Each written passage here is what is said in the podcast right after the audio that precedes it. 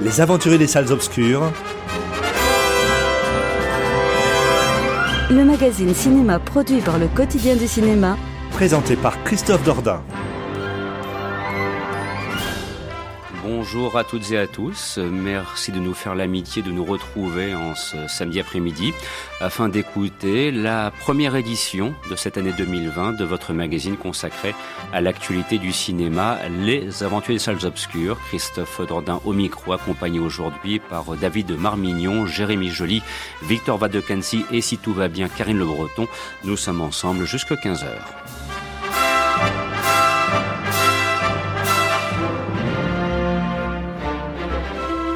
Bien évidemment, et comme c'est de circonstances, toute l'équipe se joint à moi pour vous souhaiter une excellente année 2020, pleine de bonheur, de joie, de prospérité et surtout de santé.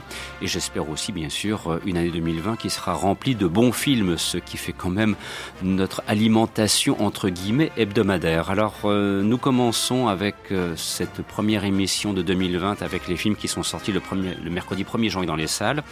Par exemple, il sera question de Play avec euh, Max Boublil, un film réalisé par Anthony Marciano.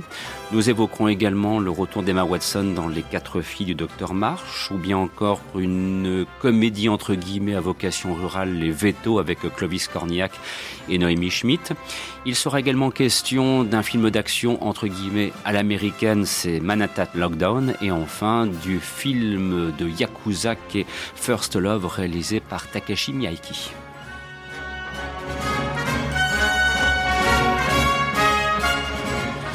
Rappelons que l'émission que vous entendez est produite par le site internet le quotidien du cinéma.com et qu'elle est multi-rediffusée sur Cinéma Radio, sur Radio WRS ou bien encore sur Pastel FM. Et si vous le souhaitez, vous pouvez également nous suivre sur les réseaux sociaux, notamment via notre page Facebook Les Aventuriers des Salles Obscures. Sur ce, je vous laisse avec une partition musicale composé par Jerry Goldsmith pour un film qui s'appelle Capricorn One. C'était au tout début des années 70, réalisé par Peter Yams.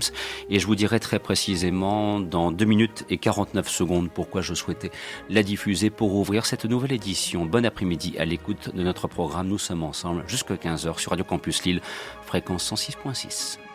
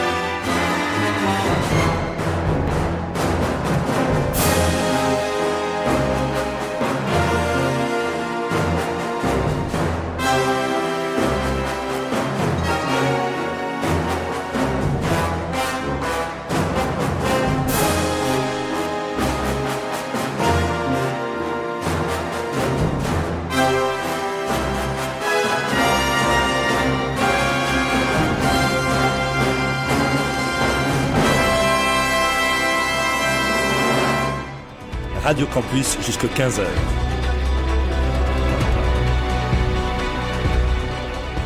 C'est les aventuriers des salles obscures.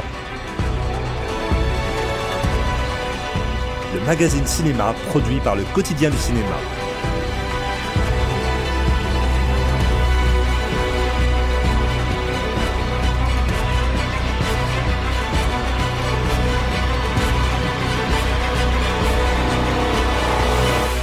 Avec Christophe Dordain. Et donc à l'instant, vous entendiez en guise d'ouverture la partition musicale composée par Jerry Goldsmith pour le film réalisé par Peter Jans au tout début des années 70, Capricorn One, film dans lequel, euh, comment dirais-je, était dénoncé d'une certaine façon, ce qui fut reproché d'ailleurs à la mission Apollo, le fait que ça aurait été une grande mise en scène et qu'il aurait presque fallu solliciter Stanley Kubrick pour euh, réaliser les premiers pas de l'homme sur la Lune. Et je me disais donc en ces temps de forfaiture numérique et de dénonciation légitime de ce qu'on appelle désormais les infox, eh bien, voir Capricorn One est une absolue nécessité. Sur ce, nous allons maintenant embrayer avec les films qui sont sortis dans les salles cette semaine et nous intéresser tout de suite à ce qu'on pourrait appeler un film concept.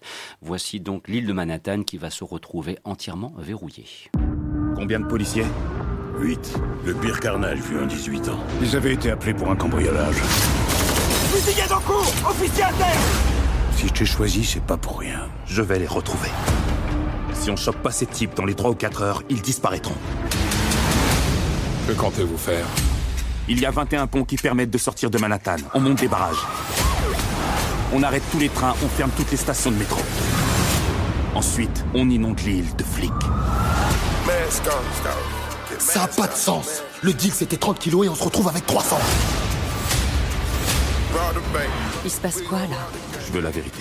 Alors, je pense qu'on l'aura compris, euh, Victor, lorsqu'on entend cette euh, bande-annonce que l'on pourra qualifier gentiment de Tony Truante. On a affaire à un, film concept euh, à l'américaine, bien foutu a priori, où on découvre en fait qu'à travers une enquête policière et des gens qu'il faut arrêter, eh bien on va totalement isoler l'île de Manhattan à New York. C'est le Manhattan Lockdown. Alors qu'as-tu pensé de ce premier film d'action qui ouvre cette année 2020 alors, j'en suis sorti assez mitigé. Mhm. Euh, parce que dans. Alors, si vous voulez un thriller, un thriller solide du samedi soir, euh, euh, efficace, c'est un chouette film. C'est divertissant. On s'ennuie pas une seule seconde. Ça se met, tout se met bien en place. pourquoi pas? Film concept, je suis pas vraiment sûr parce que le concept n'occupe qu'une en fait, le concept, il n'occupe qu'une seule, euh, n'occupe pas vraiment l'entièreté du film, en fait. Euh.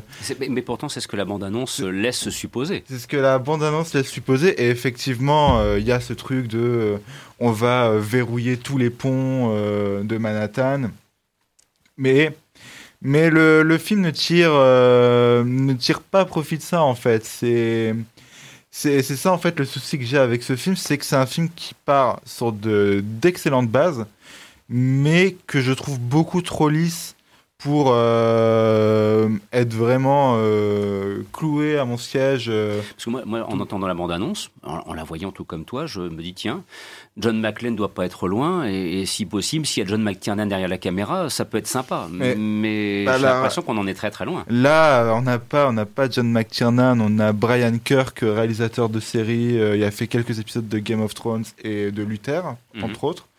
Euh, on a euh, on a un casting qui est aussi un casting qu'on pourrait dire de série télé ou alors de ce qu'on dit des characters euh, actors. Donc on a on a Sienna Miller, on a J.K. Simons, c'est le héros c'est Chadwick Boseman, mhm. donc Black Panther. Et c'est là on voit que on n'est pas si étonné de ça que le film soit si lisse, c'est que on a les frères Russo à la production, donc euh, ceux qui dominent un peu le, game chez Marvel euh, en ce moment. Et c'est ça en fait qui m'a que j'ai trouvé vraiment dommage avec ce film, c'est que en fait l'histoire n'est euh, n'est pas si bête que ça. Alors je vais dire grosso modo ce que ce que le film raconte. un soir, euh, deux mecs euh, qui voulaient euh, cambrioler un restaurant où il y avait de la cocaïne planquée euh, voient leur plan être euh, complètement réduit à, zéro. Il y a beaucoup plus de coques que prévu. Et il y a toute une armée de flics euh, qui débarquent par surprise. Donc euh, les flics se font euh, canarder et ce sont deux tueurs qui vont se faire traquer par euh, ben, la police euh, de Manhattan et euh, un inspecteur joué par Chadwick Boseman. Et au début, alors, on a un petit, on est vraiment dans le ton un peu Blue Lives Matter, c'est-à-dire, Ouah, il faut aller les tuer, c'est ça, c'est des enfants de salauds.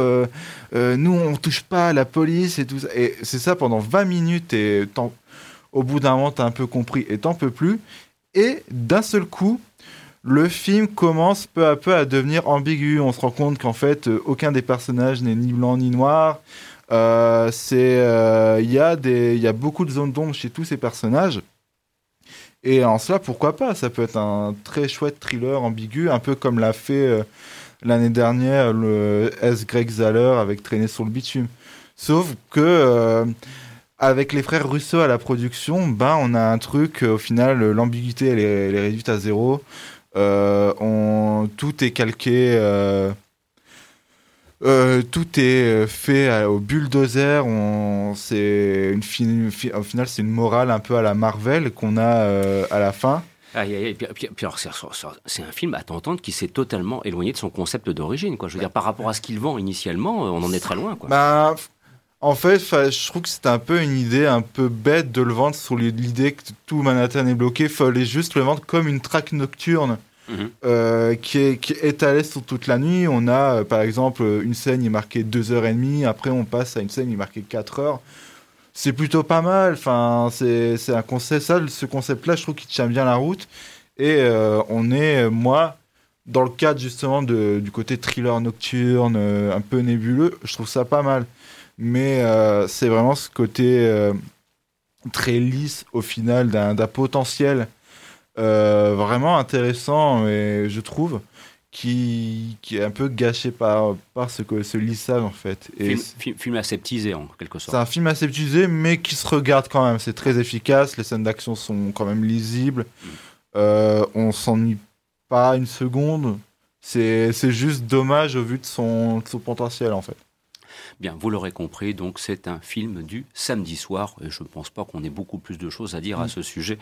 Je ne crois pas que c'est avec ce film-là que l'année 2020 sera profondément marquée, lorsqu'on fera le, le top 10 d'ici maintenant un peu moins de 12 mois. Sur ce, je vous propose d'embrayer avec euh, le film français de la semaine. Il s'agit des Vétos, où on retrouve Clovis Cornillac et Noémie Schmidt. Voilà, petit élément de bande-annonce pour vous mettre un petit peu dans le contexte. Allô Michel? Qu'est-ce qui se passe? Il a que moi comme famille, je peux pas le laisser tout seul. Mais c'est où ton bled? Dans le Morvan. Mes amis, je vous demande d'accueillir ma nièce unique et merveilleuse qui vient prendre ma place à la clinique. C'est quoi ces conneries Michel? Oh T'es trop jeune pour être vétérinaire. Ah mais je suis pas veto, je suis chercheuse. Nicolas, je suis l'associé euh, de votre oncle. Moi, ça fait 5 ans que je cherche la relève. Jusqu'à 40 km, c'est notre territoire. Tout seul, j'ai aucune chance. Ma vie elle est pas ici. Bon, maintenant, si tu préfères attendre une autre voiture, hein, libre à toi. Mais sache quand même que là, on doit être à peu près au maximum du trafic. Alors, euh, en ces temps où on évoque, et à raison, le désert médical français, avec les vétos, il est question du désert des vétérinaires, cette fois, et du manque de personnel capable de s'occuper de nos chers amis les animaux euh, en campagne. Et donc, c'est un petit peu le propos de ce film, où on va donc proposer une espèce de, percussion entre deux mondes. D'un côté, celui de Noémie Schmidt, qui est une universitaire, chercheuse, qui travaille dans la capitale parisienne, et puis Clovis Cornillac, qui est un petit peu l'incarnation de cette France des oubliés, comme l'a chanté quelqu'un récemment. Alors Karine, est-ce que c'est bon comédie sympathique là aussi Est-ce que ça vaut le déplacement Euh, Film du samedi soir. euh, voilà, dis-moi un petit peu ce que tu en penses. C'est pas une comédie, euh, c'est plutôt un film qui se veut réaliste. C'est pas non plus le film du samedi soir. Pour moi, c'est un téléfilm de France 2. Ah. Où c'est un. Ça où- commence mal là. Ouais, enfin, je sais pas à quoi ressemble un téléfilm de France 2, je regarde pas la télé, mais si ça devait ressembler à ça, je pense que ça, devrait, ça doit ressembler à ça quand même. Ou alors, j'y ai pensé, j'y ai vu. En fait, pour moi, un pilote d'une série française qui passerait sur TF1 euh, pour remplacer euh, Joséphine Ange Gardien. Franchement, ça, ça fait un peu ça. On pose des bases et puis après, euh, on, a, on a juste envie de voir les prochains épisodes parce qu'on sent que ça y a, c'est une matière. c'est- Voilà. Après, il n'y a pas trop de, il y a- il y a, pas trop d'enjeux derrière. C'est un peu. euh, euh, enfin, il n'y a, jamais de surprise. Et des fois, ça tombe un peu dans le mélo, c'est un peu chiant. Euh, notamment quand le personnage de Covid Sorniak a un accident, il se retrouve à l'hôpital. Euh, on a l'impression qu'il est sur le point de mourir alors qu'il est juste en train de dormir. c'est, je sais pas ce que ça apporte. Mais après, c'est pas un film désagréable. J'ai passé un, bon moment. Ça, voilà, ça montre une facette des vétos. moi, j'ai, trouvé qu'en fait, c'était juste que opposer une chercheuse parisienne à un veto de la campagne, c'était peut-être pas la meilleure chose parce qu'elle, elle est chercheuse. Son but, c'est pas d'aller sauver les animaux. Euh, et moi, j'aurais préféré vraiment la, la, la, veto parisienne qui s'occupe que des chats et des chiens et qui se retrouve à la campagne à, à s'occuper d'animaux un peu improbables, comme euh, bon, on la voit mettre là une, une vache, mais on, je trouve qu'on joue pas assez sur le fait que euh, être veto en campagne, ça, je pense que ça amène à des situations un peu plus euh, comment dit, euh, anodine que, euh, que, à Paris en fait. Et ça, j'aurais trouvé ça plus intéressant que jouer sur euh, une, petite jeune qui, qui veut être chercheuse et qui arrive à la campagne et puis en fait elle vient de là et, elle retrouve ses racines qu'elle avait oubliées dans la vie parisienne. Il y, a, trop de sujets, il y a des personnages qui servent à rien, il y a une petite fille qui vient l'aider, je sais pas pourquoi elle est là. Donc il y, y a des choses intéressantes, mais je trouve que le scénario manque un peu de travail. Et puis bon, en termes de réalisation, c'est assez basique. Donc euh, voilà, c'est pas désagréable. Et ma seule surprise, c'était d'aller voir un film avec Clovis Cornillac qui est pas une comédie et il joue bien. En fait, on avait oublié qu'il savait faire autre chose que des nanars en fait. Mmh. Donc euh, ah, c'est un bon comédien. Voilà, mais il fait tellement de nanars que. Mais moi, je me suis, ouais, moi c'était un peu ça. Mais quand j'avais été voir les Chatouilles, et euh, dans, il avait un second rôle dedans et mmh. l'année d'avant, moi, il m'avait fait hurler de rire dans Brise 3 et là, d'un coup, tu le vois, il te fait chialer à la seconde et il faudrait le voir justement. Ouais, t'as raison. Faudrait le voir dans mais ce sont... Euh, ouais, bah, là, il est vraiment bien. Il joue bien le veto. Il en fait pas trop, mais on avait oublié qu'il savait jouer en fait tellement il a mal choisi ses films. Donc c'est euh, ça. Ce sont les choix de carrière de Chloé Cornillac qui sont contestables, euh, pas son talent. Ça, c'est indiscutable.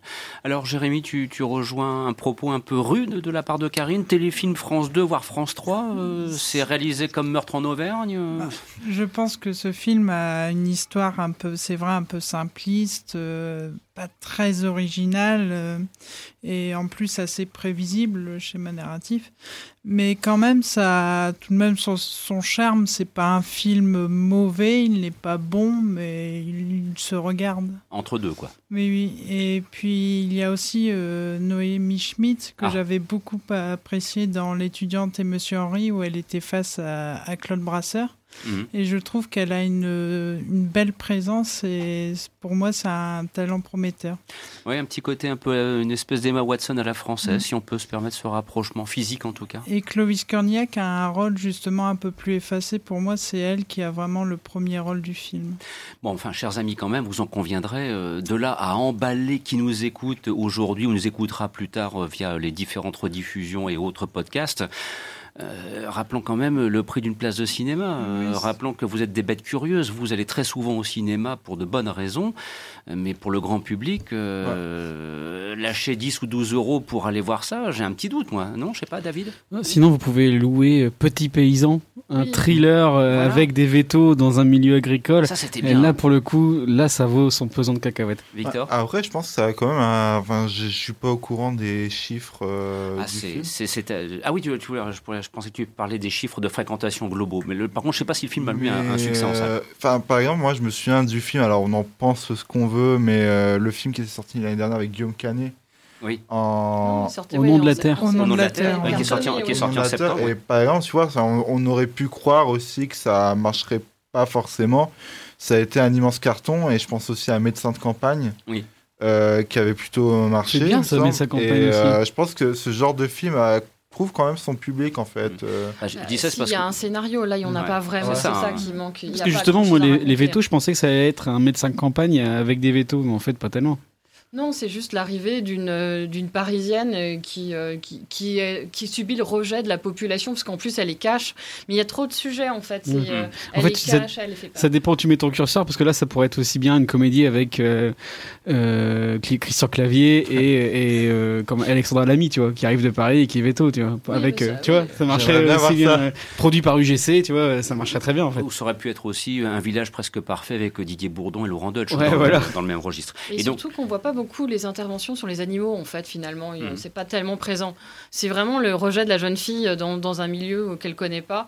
Et, euh, et moi, j'aurais voulu voir plus d'interventions sur les animaux. Les, les- les cas sont un peu cons, en fait. Enfin voilà, donc petit film français qui inaugure cette année 2020, euh, et, et je le précisais dans un contexte quand même où la fréquentation cinématographique, oh, elle, est, elle est vraiment florissante, tout va bien. hein. Plus de 217 millions de billets vendus en 2019.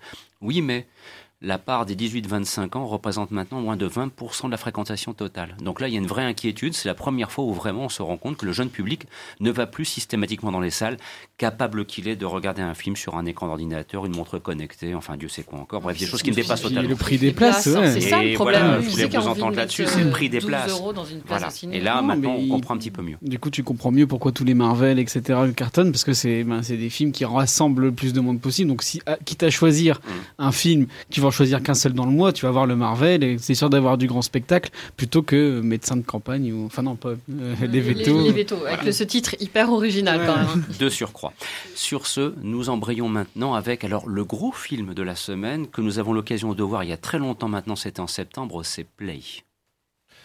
Voilà, tout ce que j'ai filmé depuis 25 ans. Aujourd'hui, c'est un jour un peu spécial. Je crois que j'ai besoin de tout revoir depuis le début.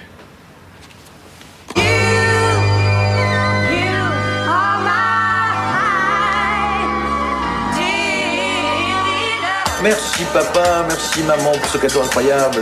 Action, vérité. Action. Round one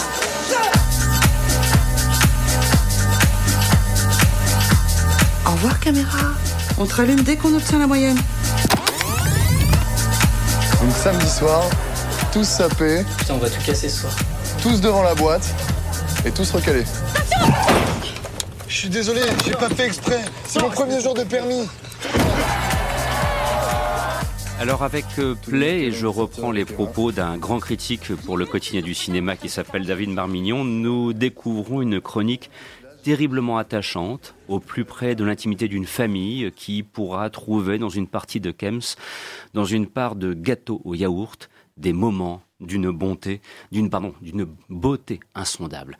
Oh, bravo David. Mais ça, là, ça t'a marqué Play, hein, parce que la critique date du 12 septembre dernier. Depuis bien lu, tu t'en doutes.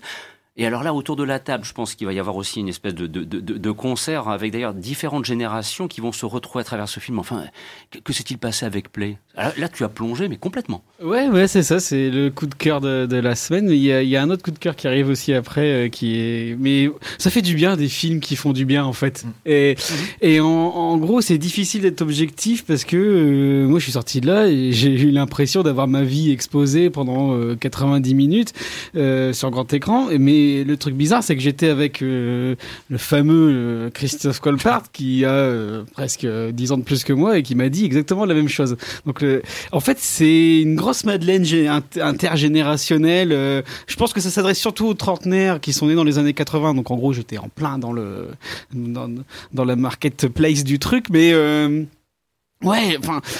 C'est difficile d'en parler parce que bah, ça te touche en plein cœur parce que tu as l'impression de, de, de voir ta vie. Et moi, moi j'étais un gamin, euh, je suis tout, à peu près pareil que maintenant, mais moi je me dis, j'avais toujours une caméra en main, euh, je, je filmais des trucs improbables euh, et je, je me suis revu quoi. Et, et je me pendant tout le film, je me disais, ah, qu'est-ce que je faisais en- en- à la France 98, qu'est-ce que je faisais euh, à tel truc? Et donc du coup, T'as une humanité vraiment bouleversante euh, et nostalgique dans ce film qui qui est qui passe déjà par euh, par les comédiens d'une euh, d'un naturel confondant. Même Max Boublil que bon je, je porte pas particulièrement dans mon cœur mais il avait fait Les Gamins que j'avais trouvé super chouette. Et après il avait fait la même équipe avait fait Robin des Bois qui il vient d'arriver sur Netflix. Je vous conseille de le revoir pour si vous voulez voir euh, un gros étron pendant 90 minutes. Mais là tu vois le donc ça ça marche avec le côté de fan footage. Donc euh, en gros le personnage intra-diégétiquement filme le film. Et euh, ça marche du feu de Dieu. C'est jamais un gimmick. C'est euh, c'est- ça, vraiment, bah, on voit vraiment euh, le passage d'une vie en fait. Et donc t'as as plein de références culturelles euh, qui, qui marchent très bien, comme je disais. Enfin, c'est vraiment des ça capte une époque à chaque fois, quoi. Et euh, notamment en, en, termes de musique, parce que t'as la BO qui est vraiment géniale. Enfin, moi, j'ai, depuis ce temps-là, je, depuis que je l'ai revu, j'ai déjà vu deux fois. Hein. Mais euh, je me refais une BO spéciale années 90. Euh, donc, dans, dans, ma bagnole en ce moment, tu peux passer de Oasis à la tribu de Dana à Stomy Bugsy. C'est un peu bizarre, mais ça implique le spectateur en même temps que ça le replonge dans ses souvenirs et c'est jamais gratuit. C'est pas, c'est pas Disney, c'est pas Marvel avec des, des, des coups de coude à la Star Hein, c'est vraiment euh, ça te c'est vraiment dans l'intrigue c'est jamais un procédé. C'est le, le, le procédé du fan footage il est vraiment inclus dans la progression du récit. C'est à dire que en termes d'image tu passes de du, du gros caméscope euh, période école des fans avec le 4 tiers jusqu'à la caméra DV jusque maintenant le téléphone portable. Et donc il y, a un travail de l'image qui est vraiment vraiment bien foutu euh, notamment il y a, y, a, du de-aging aussi hein, comme Scorsese et comme Marvel sur Alain Chabat et Noémie euh, Lubeski. Lovski. ouais. Et donc, c'est vraiment, vraiment, vraiment bien foutu. Alors après, c'est pas exemple de défaut. Hein. T'as le final qui va en mode full guimauve, mm. euh, mais il faut, En fait, c'est pas grave parce que t'es tellement attaché au truc. C'est les personnages sont si attachants, si humains, si vivants que tu, y a vraiment de quoi te laisser emporter. Et t'es trop content de voir bah, une résolution de, comédie romantique à, l'américaine. De toute façon, c'est clairement les, les, influences. Mais le film a aussi des moments plus graves parce qu'on bah, on parle d'une passage d'une vie. Donc, on, il fait quoi Presque 20 ans, 25. ans sur un film. Donc, il y a des moments graves. Et moi, ce que j'ai vraiment aimé, c'est que les moments graves sont traités avec beaucoup de sobriété et notamment avec des effets de montage qui sont très cool ou euh, avec un seul cut, parce qu'à chaque fois, ils changent de cassette, hein, par exemple. Avec un seul cut, tu peux parler d'un, de la gaudriole la plus, la plus, la plus drôle à, un moment ultra bouleversant en un claquement de doigts quoi et c'est vraiment ça qui est génial enfin voilà c'est un, film qu'on a envie d'aimer quoi parce que toute l'équipe est là pour pour, filer le meilleur le meilleur moment. Alors j'espère que le, le fait que le, donc le, le, film était produit par Mars Film, société qui a été euh, Mars Distribution qui a été euh, enfin qui a fait faillite. Donc du coup a été racheté par la Gaumont, ils ont reculé la date de sortie mhm. qui devait être en octobre et maintenant euh, qui est le 1er janvier. J'espère que ça fera pas pire préjudice au film parce qu'il y a vraiment moyen d'en faire un truc vraiment générationnel à, à pour moi, tu vois, ça peut être le péril jeune de, de 2010. Et ce qui est vraiment bien, c'est que c'est un film qui m'a fait penser à un autre film que j'adore, c'est Le premier jour du reste de ta vie de Rémi Mesançon, mhm. qui, qui voilà, c'est ça qu'on rentre vraiment dans l'intimité de cette famille. Et, et, moi qui suis euh, qui suis nouveau papa, enfin, tu vois, j'ai vécu Noël là, et, et, je me disais, je filmais avec mon téléphone portable et je me dis, oh, ça sera trop cool de montrer ça à mon gamin dans 20 ans, et, et, tout en euh, mettant la, la BO parce que je faisais une mise en scène, donc je mettais la BO de de maman j'ai raté l'avion pendant qu'il ouvrait ses cadeaux. Et, tu vois c'est vraiment ces moments là où je me suis dit mais je suis encore dans Play le film me poursuit euh, alors que je l'ai vu il y a 3-4 mois. Et vraiment vraiment vraiment c'est c'est un film vraiment surprise parce qu'on l'attendait pas. Et la bande annonce le vend euh, moyennement bien, je trouve, parce qu'on n'arrive pas à, déco à, avoir vraiment le, le sel du film, vraiment le, le faut vraiment absolument aller le voir. Euh, c'est vraiment une très très très très très très très très très très bonne surprise. Sentiment partagé, Victor. Formidable surprise, grande surprise, euh, très grand moment de cinéma. Très bonne surprise. Enfin, David a dit plein de choses euh, avec passion qui résument bien le film. Oui, on sent la fougue. moi, voilà, quand je suis allé voir le film, on était à la même séance d'ailleurs. je l'ai vu alors avec un œil de Jones des années 2000 euh, point de vue millénial, attention, euh, j'avais peur du film OK Boomer. Et euh, au final, enfin, les craintes que j'avais par rapport à ce film, c'était justement de voir un film qui parlerait trop à une génération qui n'est je vais pas dire qui est pas la mienne parce que enfin si enfin je suis né dans les années 90 voilà. Vous quel âge en France 98 j'avais deux ans. Voilà, c'est ça. Déjà, c'est plus compliqué. Mais voilà. Ces craintes se sont estompées, donc. En fait, ces craintes se sont estompées parce que moi, il y a quelque chose que j'ai trouvé euh, assez brillant, c'est que euh, tous les, les, en fait, tous les événements du film sont universels. Euh, que l'on soit né à n'importe quelle génération, on a tous connu ces moments d'euphorie ces moments de galère, ces moments de, de lose aussi. Enfin, moi, en, entendant, réentendant la bande-annonce, euh, je ne peux pas empêcher de rire avec euh, Ah, c'est mon premier jour de permis, euh, il, défonce déjà une bagnole. Ça m'est pas arrivé dès le premier jour, mais voilà. J'allais te poser la question. mais, mais comment? Euh, non, on a tous déjà connu ça. Enfin, France 98. Enfin, nous, on a connu ça, mais avec la victoire euh, de la France il y a, il y a un, Un an et demi. un an et demi, voilà. Euh, et surtout, au-delà de cet environnement générationnel nostalgique, on a, euh, on adore suivre ces, personnages du Max Boublil et euh, Alice Isaz. Ils ont un naturel euh, de fou dans leur interprétation. Il y a aussi Malik Zidi. hein. Euh, Ouais. Ouais, ils sont, sont- en plus, il y a un truc qui est super bien fait, c'est le casting. Parce qu'ils ont vraiment réussi le côté. euh, bah, les, ils- on commence, ils ont, ils ont même pas 10 ans, après ils sont ados et après ils sont adultes. Et on a l'impression de voir vraiment les, les- Je sais pas comment ils. Enfin, ils ont dû faire un casting de fou pour recruter les acteurs. Il y a juste Alice Isas qui se joue aussi ado. euh, mais qui le fait elle a- super bien. C'est la seule qui n'a pas l'âge qu'elle est censée avoir. Voilà, donc, donc, euh, mais ouais, c'est vraiment super bien foutu. Mais ouais, voilà. Euh, Karine, troisième regard. Bah, moi, je l'avais vu aussi, enfin, je l'ai vu en avant-première euh, en octobre, mais je suis vraiment arrivée dans la, salle sans savoir ce que j'allais voir, parce que c'était vraiment, j'ai vu un film, je suis rentrée dedans, en fait, c'est ça. Et donc, je ne savais pas du tout ce que j'allais voir, et là, j'ai eu euh, une super surprise, j'ai adoré, c'était vraiment le feel-good movie, pour moi, c'était une Madeleine de Proust, parce que les héros, ils ont mon âge. Donc, euh, moi, j'ai 20 ans de moins que, que Victor, donc c'est vraiment ma génération, et tout ce qu'ils ont vécu, je l'ai vraiment vécu. Donc, euh, et c'est ça que j'ai adoré. Je me suis dit, mais je suis en train de revoir ma vie à l'écran. C'est génial. Et euh, c'était, je me dis, c'est hyper pertinent. C'est toujours les, les moments qu'ils ont choisis, c'est des moments qui m'ont marqué. Et euh, voilà, le, réveillon de l'an 2000, tout le monde s'en souvient. Et, je trouvais que c'était super intéressant qu'ils l'aient gardé. La musique qu'ils écoutent, je me mais c'est la musique que j'écoutais à cette époque. Tout m'a parlé. C'est ça qui était super. C'est vraiment un film. Et du coup, je me posais la question, est-ce que ça peut marcher sur une autre génération que les quarantenaires? Mais je suis contente de voir que ça marche euh, même sur les trentenaires et les vingtenaires. Ça, c'est bien. Donc, ça veut dire qu'ils ont vraiment réussi leur pari. Et je pense que ça marche aussi parce que, euh, en dehors des, faits marquants, c'est vraiment une, bande de potes hyper attachants euh, où on, a envie d'être amis avec eux. Puis ils sont hyper loin des stéréotypes. C'est pas, c'est pas des, les beaux gosses ou c'est pas les, mecs riches. C'est, des gens normaux, en fait. Donc, c'est peut-être pour ça que tout le monde arrive à s'identifier. Et, et même quand ça parle pas d'événements bien particuliers ou marquants, c'est quand même des choses. voilà, euh, il y avait une scène qui m'avait plu, c'est quand ils sont en train de réviser le bac dans la chambre euh, de Emma et qu'il y a ce petit flirt avec Max. Et je trouve que c'est mignon, c'est toujours plein de tendresse. C'est des choses qui, qui marquent en fait. euh, Si, si moi on, me dis- on va me dire, pense à des moments marquants de tes 25 dernières années, ce serait peut-être des petits moments comme ça qui paraissent insignifiants, mais en fait qui ont beaucoup de sens par la suite. Donc je trouvais vraiment que c'était. Enfin, moi j'ai vraiment passé un super moment. Euh, J'avais vraiment envie d'aller retourner le voir. En fait, comme je l'ai vu il y a trois mois, j'aimerais bien euh, retourner le voir parce que c'est un, vrai bon film, enfin un souvenir. Et j'ai pas vu d'autres films qui m'aient autant emballé depuis, en fait, qui m'aient fait du bien à ce point-là. Et, euh, et d'ailleurs, après, j'ai enchaîné les films parce que ça faisait un moment que j'avais pas eu autant de plaisir à aller au cinéma. Donc vraiment, c'est faut aller le voir. C'est un- une vraie réussite. hein. Jérémy?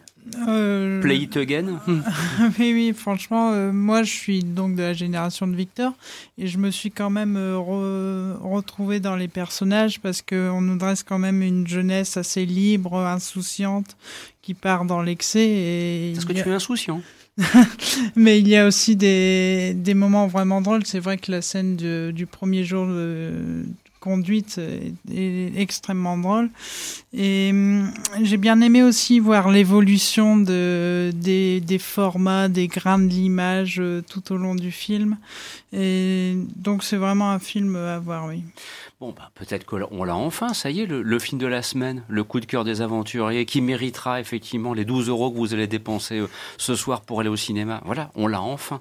Il y en a un deuxième Il y en a un a- non, mais justement, je, je me permettais de.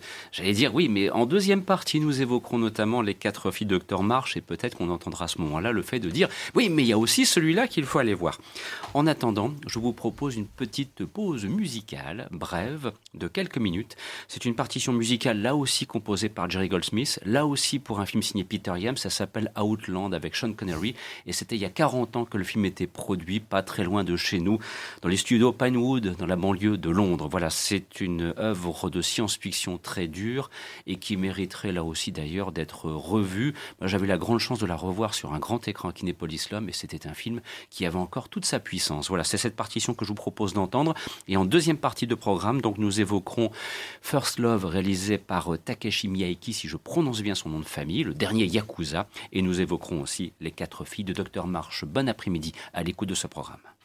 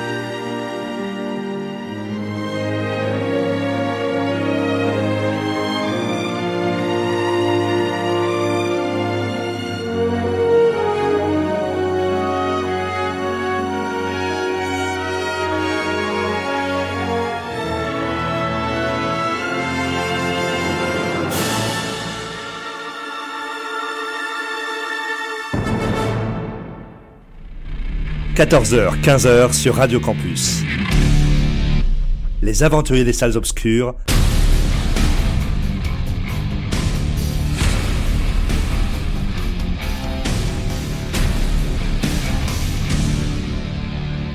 Avec Christophe Dordain. Et à l'instant, vous entendiez la partition musicale composée par euh, l'excellent, le, fabuleux Jerry Goldsmith pour le film Outland. C'était le thème final, film qui était sorti très précisément le 2 septembre 1981 en France, une production Warner Bros. qui fut produite notamment au Royaume-Uni en 1980. C'était il y a 40 ans maintenant. Alors nous retrouvons nos différents aventuriers en ce samedi après-midi pour évoquer maintenant, Victor, donc le film de Yakuza de la semaine. Si tant est que l'on puisse, enfin en tout cas c'est comme ça qu'il est présenté. First Love, le dernier Yakuza. Maintenant, je te laisse le soin de, de voir si cette affirmation est pertinente ou pas. Alors, qu'en est-il justement de cette nouvelle réalisation de Takeshi Miyaiki affirmation euh, très pertinente. Euh, c'est un pur film de Yakuza complètement barré. Euh, c'est le tout premier film que j'ai vu en cette décennie et je suis, suis vraiment très content parce que si on a des films, si on a des films aussi déjantés, aussi généreux et aussi euh, bien foutus dans la mise en scène que celui-là, ce sera, ce sera très bien pour le cinéma d'action et euh, d'exploitation. Euh, moi, j'ai vraiment adoré ce film, sans que ce soit pour autant un chef-d'œuvre. Je trouve que c'est vraiment un pur moment de récréation. J'ai même pas forcément régressif, c'est juste de la générosité en termes d'action et d'effets euh, gore.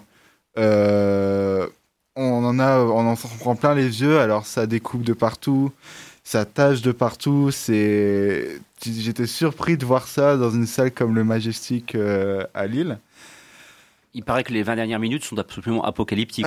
C'est- Battle Royale réinventé. Alors, les, les 20 dernières minutes, c'est très simple. C'est euh, pour ceux qui, comme moi, euh, ont vu le Equalizer de Antoine Fuqua. Mhm.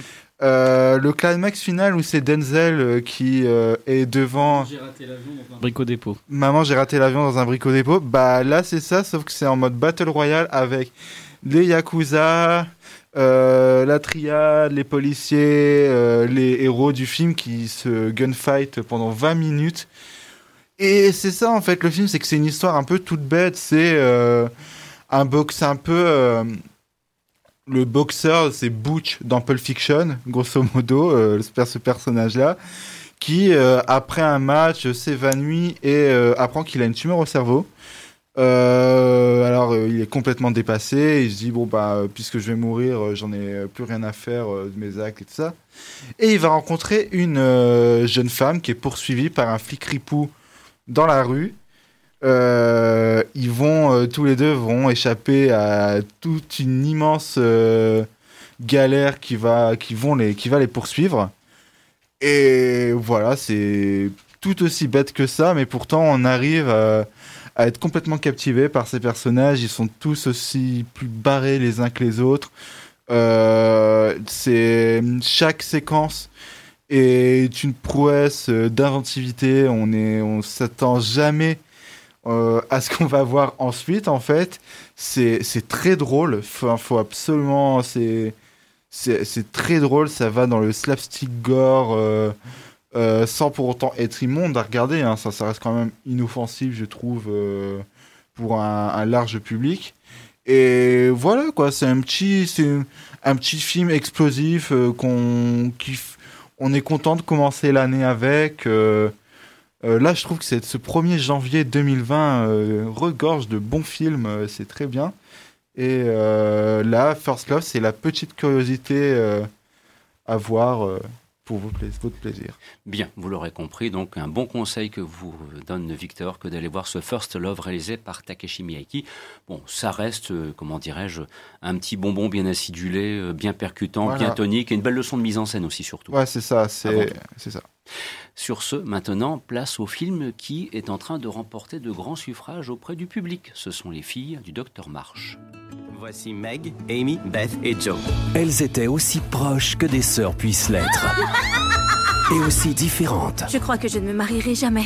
que les femmes peuvent l'être. Mes rêves sont différents des tiens. Je veux fonder un foyer et une famille. De l'auteur et réalisatrice de Lady Bird Voici le seul membre sensé de cette famille turbulente. Tu vas te lasser de cet homme d'ici deux ans. Mais nous, nous ne serons jamais lassés l'une de l'autre. Les quatre filles du Docteur March à Noël. Et effectivement, c'est sorti sur les écrans donc euh, très récemment. Et c'était vraiment pour annoncer d'ailleurs pour la toute euh, la période vraiment de Noël. Bon, c'est sorti juste un petit peu après. Enfin voilà, on va dire c'est film spécial fête de fin d'année. Alors, euh, qui souhaite intervenir en premier? Parce que voilà, on a un petit peu le temps aussi d'en parler. Karine, peut-être si tu souhaites un, premier, nous proposer un premier regard sur ces filles du docteur March, puisque dans le titre, le 4 a disparu. Oui, alors moi je suis fan de l'histoire en fait. Je pense que je l'ai décou- j'ai jamais lu le livre, mais en fait quand j'étais petite, il y avait le dessin animé qui qui passaient à la télé, j'adorais. Et, euh, et après, bah, j'ai découvert euh, les films. Alors, il y en a, plus- il y en a plusieurs, mais il y en a. Enfin, j'ai vu euh, celui de 94 de. Avec, euh, Suzanne Sarandon. Je- Voilà, Suzanne Kristen Sarandon. Dunst. Ouais, et Kristen Dunst, je l'ai vu plusieurs fois. Je, je l'adore vraiment ce film. Je trouve que c'est une, une, c'est c'est une reconstitution assez fidèle et euh, pas t- super originale, mais qui fonctionne très très bien. Je le préfère aux films des années euh, 30 et 40 qui avaient été faits, euh, qui sont un peu plus niais, je trouve, euh, donc, et qui me branchent moins. Vraiment, euh, c'est un, film que je revoyais avec plaisir. Donc j'étais pas quand même euh, hyper emballée euh, à l'idée d'aller voir le film de Greta Gerwig parce que je, bon, je l'aime bien, hein, mais je me suis dit c'est une histoire que je connais par cœur. je vois pas trop ce qu'elle peut apporter. Et en fait, si elle apporte plein de choses. Et le fait, la première originalité que j'ai trouvée, c'est le fait de pas faire un récit linéaire et de, de fonctionner en forme de flashback où elle arrive toujours à rattacher un moment euh, qu'est en train de vivre l'héroïne qui s'appelle Joe Marsh à un moment de son passé en fait. Et j'ai trouvé ça hyper euh, hyper intelligent à tel point que je me suis dit mais euh, j'ai, dû oublier en fait ça se trouve ça a toujours été raconté comme ça. Et j'ai revérifié non non c'est, c'est bien en linéaire. Et c'est une invention de Greta Gerwig donc je trouve que c'est vraiment bien. Ça c'est hyper original. Et ce que j'ai beaucoup aimé aussi c'est que elle a pas transformé les personnages mais elle les a rendus euh, plus intéressants. C'est-à-dire que Jo c'est, l'héroïne c'est la, la, rebelle la féministe elle est euh, elle est très très forte et donc on s'attache beaucoup. Mais c'est vrai que ses sœurs sont moins intéressantes et j'ai trouvé que la réalisatrice a réussi à en faire quelque chose. Par exemple le personnage de c'est euh, Amy je crois euh, oui c'est Amy c'est la troisième celle qui est un peu superficielle. Je l'ai toujours trouvé insupportable. Et là je trouve que incarnée euh, par euh, Florence Pugh elle est euh, elle est super en fait. Elle est très forte elle est pas antipathique. Et j'ai trouvé ça très fort de rendre ce personnage intéressant alors que j'ai toujours trouvé très chiant. Et même que ce soit la petite Amy qui qui est la plus faible elle a du caractère ou Meg elle est pas si chiante que ça en fait. C'est pas la l'aînée parfaite qui mène tout. Elle a quand même des, des fêlures que je trouve que j'ai jamais vues dans aucune des autres interprétations et donc ça je trouvais ça vraiment bien d'avoir réussi à euh, tout en gardant euh, la vision originale des, des personnages leur redonner un, nouvel essor les rendre un peu plus les infirmer un peu plus pas d'être que des personnages secondaires. Et, euh, et là où j'ai trouvé que le film était vraiment génial c'est en termes de casting. C'est un casting de ouf et tout le monde est parfait. Alors surtout euh, Chercha Ronan et Timothée Chalamet ils sont mais fantastiques. Timothée Chalamet je l'ai trouvé mais génialissime en Laurie je l'ai trouvé beaucoup euh, enfin vraiment tellement dans la nuance, attachant, insupportable. euh, Il, il arrive tout, il est parfait, c'est euh, impressionnant. Donc, euh, et mais même, euh, j'étais hyper contente de voir Laura Dern ou Meryl Streep en, en vieille tante Meryl acariâtre. Donc, et puis elle a pas peur de, de s'en les dire. Moi, je trouvais ça chouette. Enfin, il y a au- enfin, aucune erreur de casting. Elle est ultra forte. hein. Tout le monde est vachement bien. Donc, franchement, une, une vraie découverte et, et pas l'impression de revoir un film que j'ai déjà vu plein de fois. Non, c'est pour moi, c'était euh, alors, il y a juste un truc qui m'a gêné, c'est la fin. Euh, alors, euh, Greta Gerwig, elle a, dit qu'elle avait euh, voulu respecter la première fin originelle qu'avait voulu l'auteur, qui est Louise May Alcott. Et donc, je vais pas la révéler, la, fin, mais peu importe. Mais moi, ça m'a gêné. J'aime bien la, fin initiale. hein. Donc, et je trouvais que ça n'apportait pas grand-chose de vouloir réécrire cette fin qui est connue de tous. Voilà. David? Ouais, bah c'est c'est vraiment euh, un petit moment, un petit bonbon euh, très sucré euh, et pareil encore une fois extrêmement attachant et, et vraiment euh, de façon j'étais étonné, c'est que c'est très moderne. Euh, moi, les filles du Docteur March, pareil. Hein, j'ai j'ai lu euh, le bouquin au collège parce que on, on m'obligeait euh, m'obligeait à le lire. Euh, j'ai vu le le film de 94 euh, qui là pour le coup était un gros gros mélo tu chiales pendant 2h15 et donc du coup moi les filles du docteur March euh, ouais déjà ça me ça me touche moins parce que c'est vraiment un récit d'émancipation pour moi c'est vraiment destiné aux filles de 12 ans tu vois donc forcément ça me oui non enfin en Non, premier ça- ouais ça s'adressait ouais, à toute la famille et puis c'est là pour le ah, coup C'est un, récit féministe, Ouais. tu vois, comment les femmes se- se- ont essayé de s'affirmer à une époque où c'était compliqué. Mais tu vois, moi, dans ma tête, ça, ça, s'adressait surtout euh, aux fillettes de 12 ans qui apprennent la vie, tu vois, un peu comme nous, je sais pas ce qu'on a, le petit Nicolas, non? Peut-être. mais, euh, mais du coup, je rentre dans la salle en mode, parce que il y, a, y, a Victor à côté qui m'a fait euh, un prosélytisme de taré en disant que c'était le meilleur film de, de, de l'année alors qu'on était que le 1er janvier. Et, euh, et le premier meilleur film de l'année. Oui, euh, non, parce qu'il y a Play aussi qui est sorti. Alors du coup, euh, ouais, donc je rentre dans la salle en me, donc, en me disant ça va être joli, mais je vais m'emmerder poliment. Et en fait, non, parce que c'est super moderne, c'est super enlevé en fait. Le montage qui est déstructuré, il transforme vraiment le, tout le film en un mouvement euh, qui emporte tout sur son passage. Et, et à la star du personnage de Joe, qui est, qui est euh, joué par Chercha. Chercha Ronan. Et, euh, et, qui est géniale dans le film. Elle est, enfin, elle fonce, elle défonce tout. Elle est, enfin, c'est vraiment une force de la nature et le, le film est vraiment à son image. Euh, mais c'est vraiment un, un, un, vrai, un beau message féministe, un beau message d'émancipation qui est très fort. Euh, moi, j'ai bien aimé le petit côté méta du final justement. Et euh, ouais, tous les acteurs sont formidables. Mention spéciale à Florence Pou et et euh, chercher Ronan, euh, qui, qui, qui, vraiment, elles arrivent vraiment à bien jouer le côté euh, l'insouciance de la jeunesse et après bim, on est à la tristesse de la vie d'adulte dans la dans le même mouvement et t'as as vraiment, enfin, notamment Florence Pugh qui arrive à, d'une scène à l'autre à avoir une maturité euh, mélancolique dans son regard, dans sa façon de parler. Elle est vraiment hallucinante. C'est celle qui jouait aussi dans euh, Midsommar. Midsommar. Moi, c'est la révélation. Je l'avais détestée dans Midsommar. Je la trouvais insipide ouais. et là, j'ai dit, je me suis dit mais cette actrice est géniale. Ouais, Peut-être avec un peu moins de fleurs sur la tronche, on arrive à plus profiter de son, son jeu. Mais voilà. Euh, Et alors, Emma Watson, les amis, je me bah, permets comme ça. Alors Emma Watson, elle, elle, est chouette euh, parce que c'est toujours chouette Emma parce Watson. On parlait pas. Mais je la trouve un peu effacée dans le ah. film parce que bah c'est pas le rôle principal quoi. C'est vraiment l'accent est vraiment mis sur euh, chercher Ronan et Timothée Chalamet. Moi, Timothée Chalamet.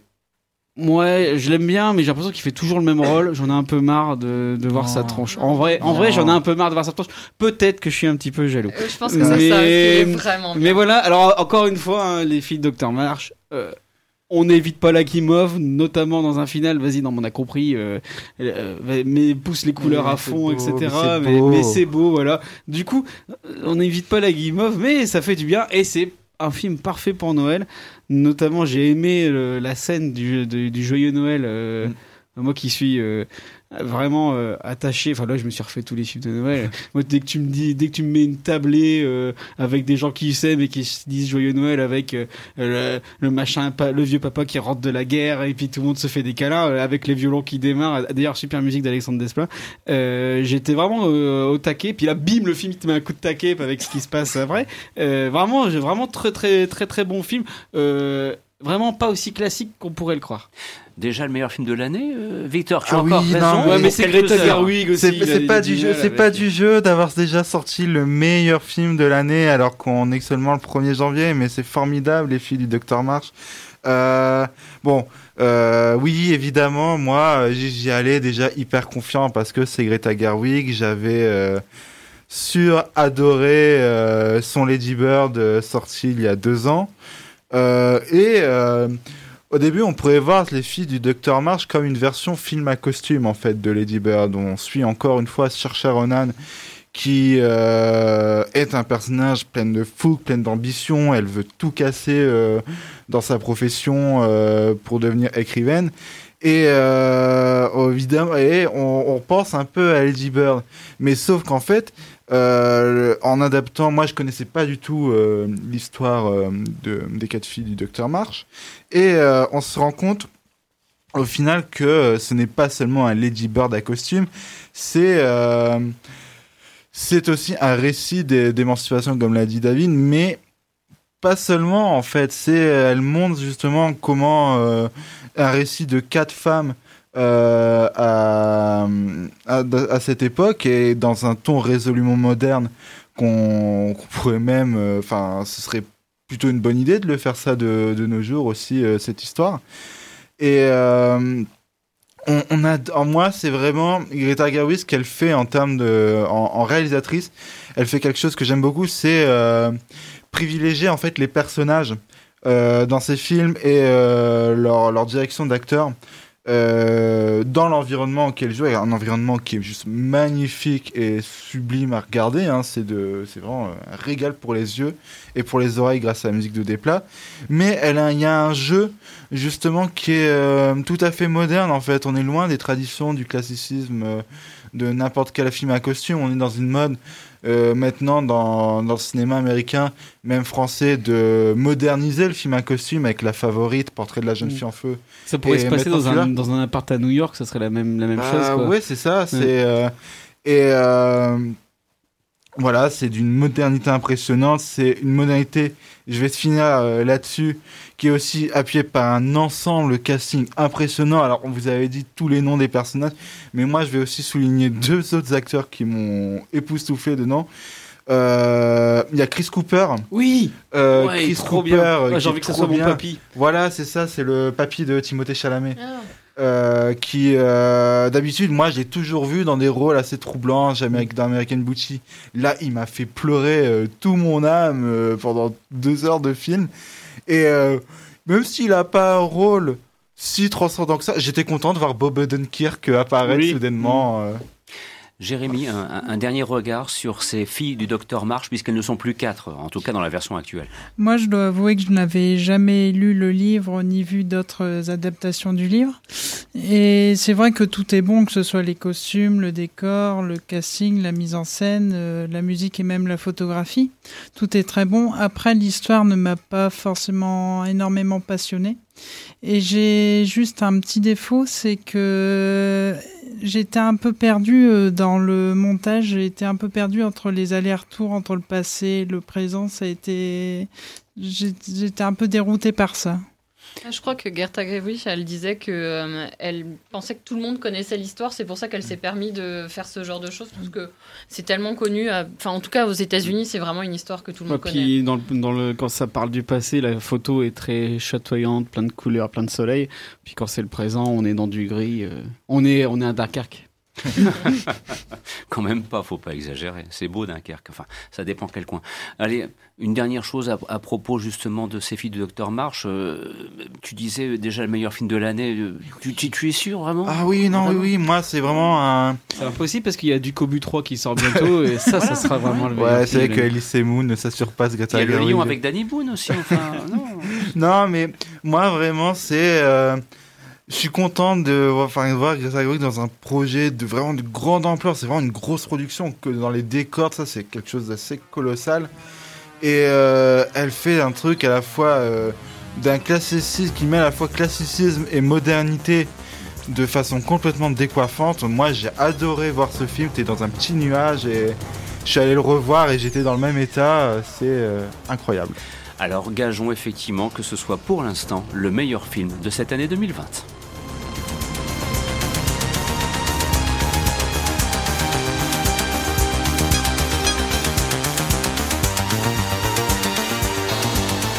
Ainsi s'achève cette première édition pour cette année de votre magazine consacré au cinéma Les Aventures Salles Obscures. Présentation Christophe Dordain, production Le Quotidien du Cinéma et avec l'amical soutien pour aujourd'hui de David Marmignon, de Jérémy Joly, Victor Badecatsi et Karine Le Breton.